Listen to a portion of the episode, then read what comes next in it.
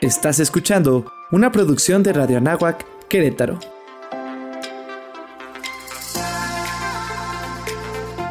Amplía tu sentido.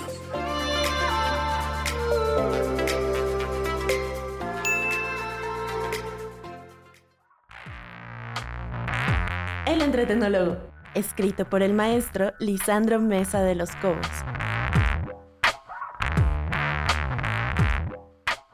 Dedicado a hablar acerca del entretenimiento en el mundo actual.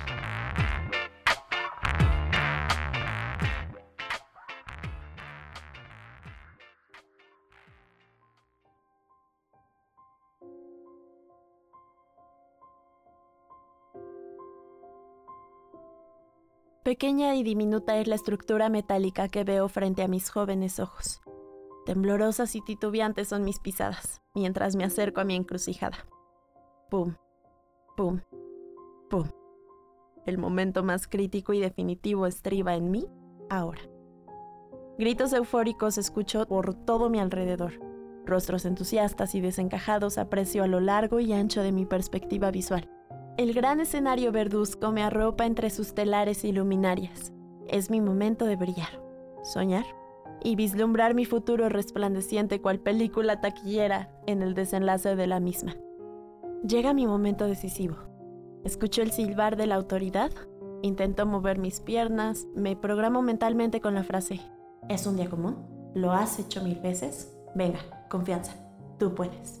Pero el ensordecedor estruendo de la multitud me opaca. Camino lentamente y veo el transitar errático de mi rival, quien con rostro cabizbajo y unos ojos llenos de duda y desasosiego se impactan en lo más profundo de mi entraña. Se aproxima a mi persona el magno Dean Henderson, espigado, robusto y con una palmada sobre mi espalda, me guía al encuentro final. Coloco el balón sobre el manchón penal. Es algo recurrente en mi profesión. Tomo distancia, acelero e impacto fuertemente el esférico con mi pierna izquierda. Instantes, segundos, silencio.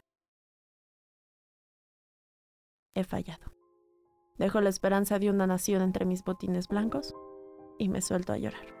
Esta es la historia bella y agónica que me logro imaginar vivió el joven inglés Bukayo Saka, jugador profesional de fútbol, quien a sus escasos 19 años de edad falló el penal decisivo en la final de la Eurocopa 2021 ante la poderosa escuadra italiana. Sin embargo, su futuro en el balompié internacional apenas comienza y seguramente en el Mundial de Qatar 2024 tendrá nuevamente la oportunidad de vestirse de héroe y hacer victoriosa a la nación británica.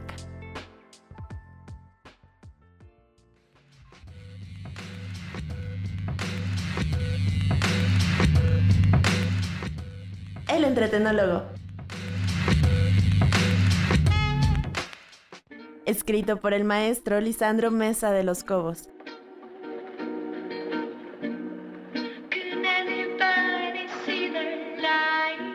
Radio Nahuac Querétaro.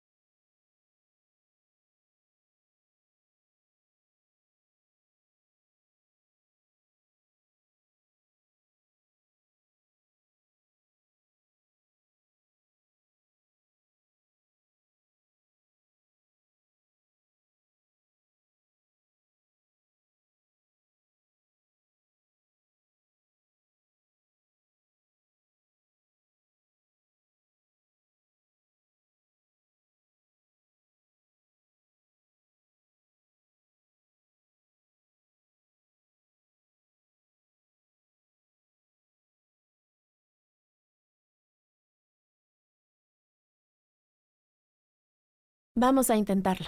Mi momento de gloria, mi momento soñado.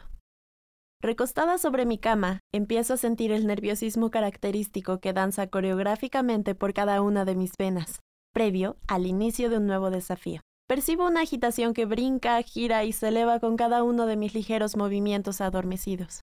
Algo extraño y diferente percibo, y no logro descifrarlo entre las barras de equilibrio de la razón.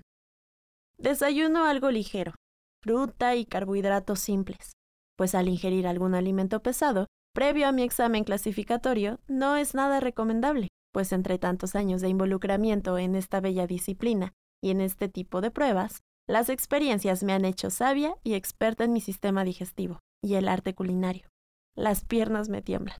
Ansiosa por llegar a mi destino final, coloco mis audífonos sobre las orejas para así despejar las dudas y las indecisiones de la rutina artística, y al ritmo armonioso del cantante, salgo dancísticamente del hotel, acompañada de mis seres más queridos y cercanos.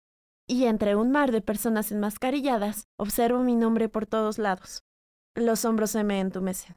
Llego al recinto de mi anhelo, y una vez más me dispongo a querer soñar y disfrutar de aquello que desde los ocho años en Columbus, Ohio, me ha hecho regocijarme en felicidad y alegría, a esa experiencia sensorial que me ha envuelto en gozo y belleza. Y, con una risa agradecida, elevo una plegaria a los cielos. Se me oprime el pecho y la cabeza me gira velozmente. Me postro en la zona de salida. Realizo con gracia la primera rotación sobre el potro y tras una doble pirueta y media, culmino errante. Es tiempo de hablar al médico. Ya no puedo seguir.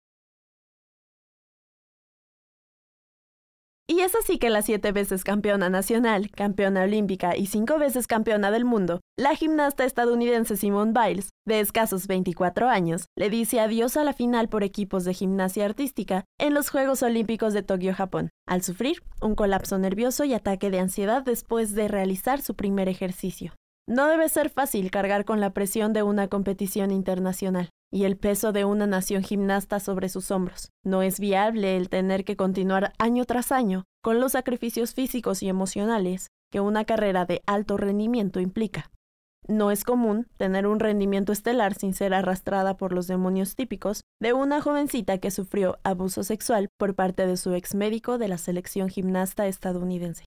Mi único anhelo es que nuevamente recobre las ganas, la pasión y los deseos que resplandecían en sus ojos sobre las barras asimétricas y los ejercicios de piso. Aspiro nuevamente, en este pequeño y efímero periodo de vida, a verla vibrar de gozo al danzar cada una de sus magníficas piruetas y su inocente sonrisa, como lo fue en los Juegos Olímpicos de Río 2016.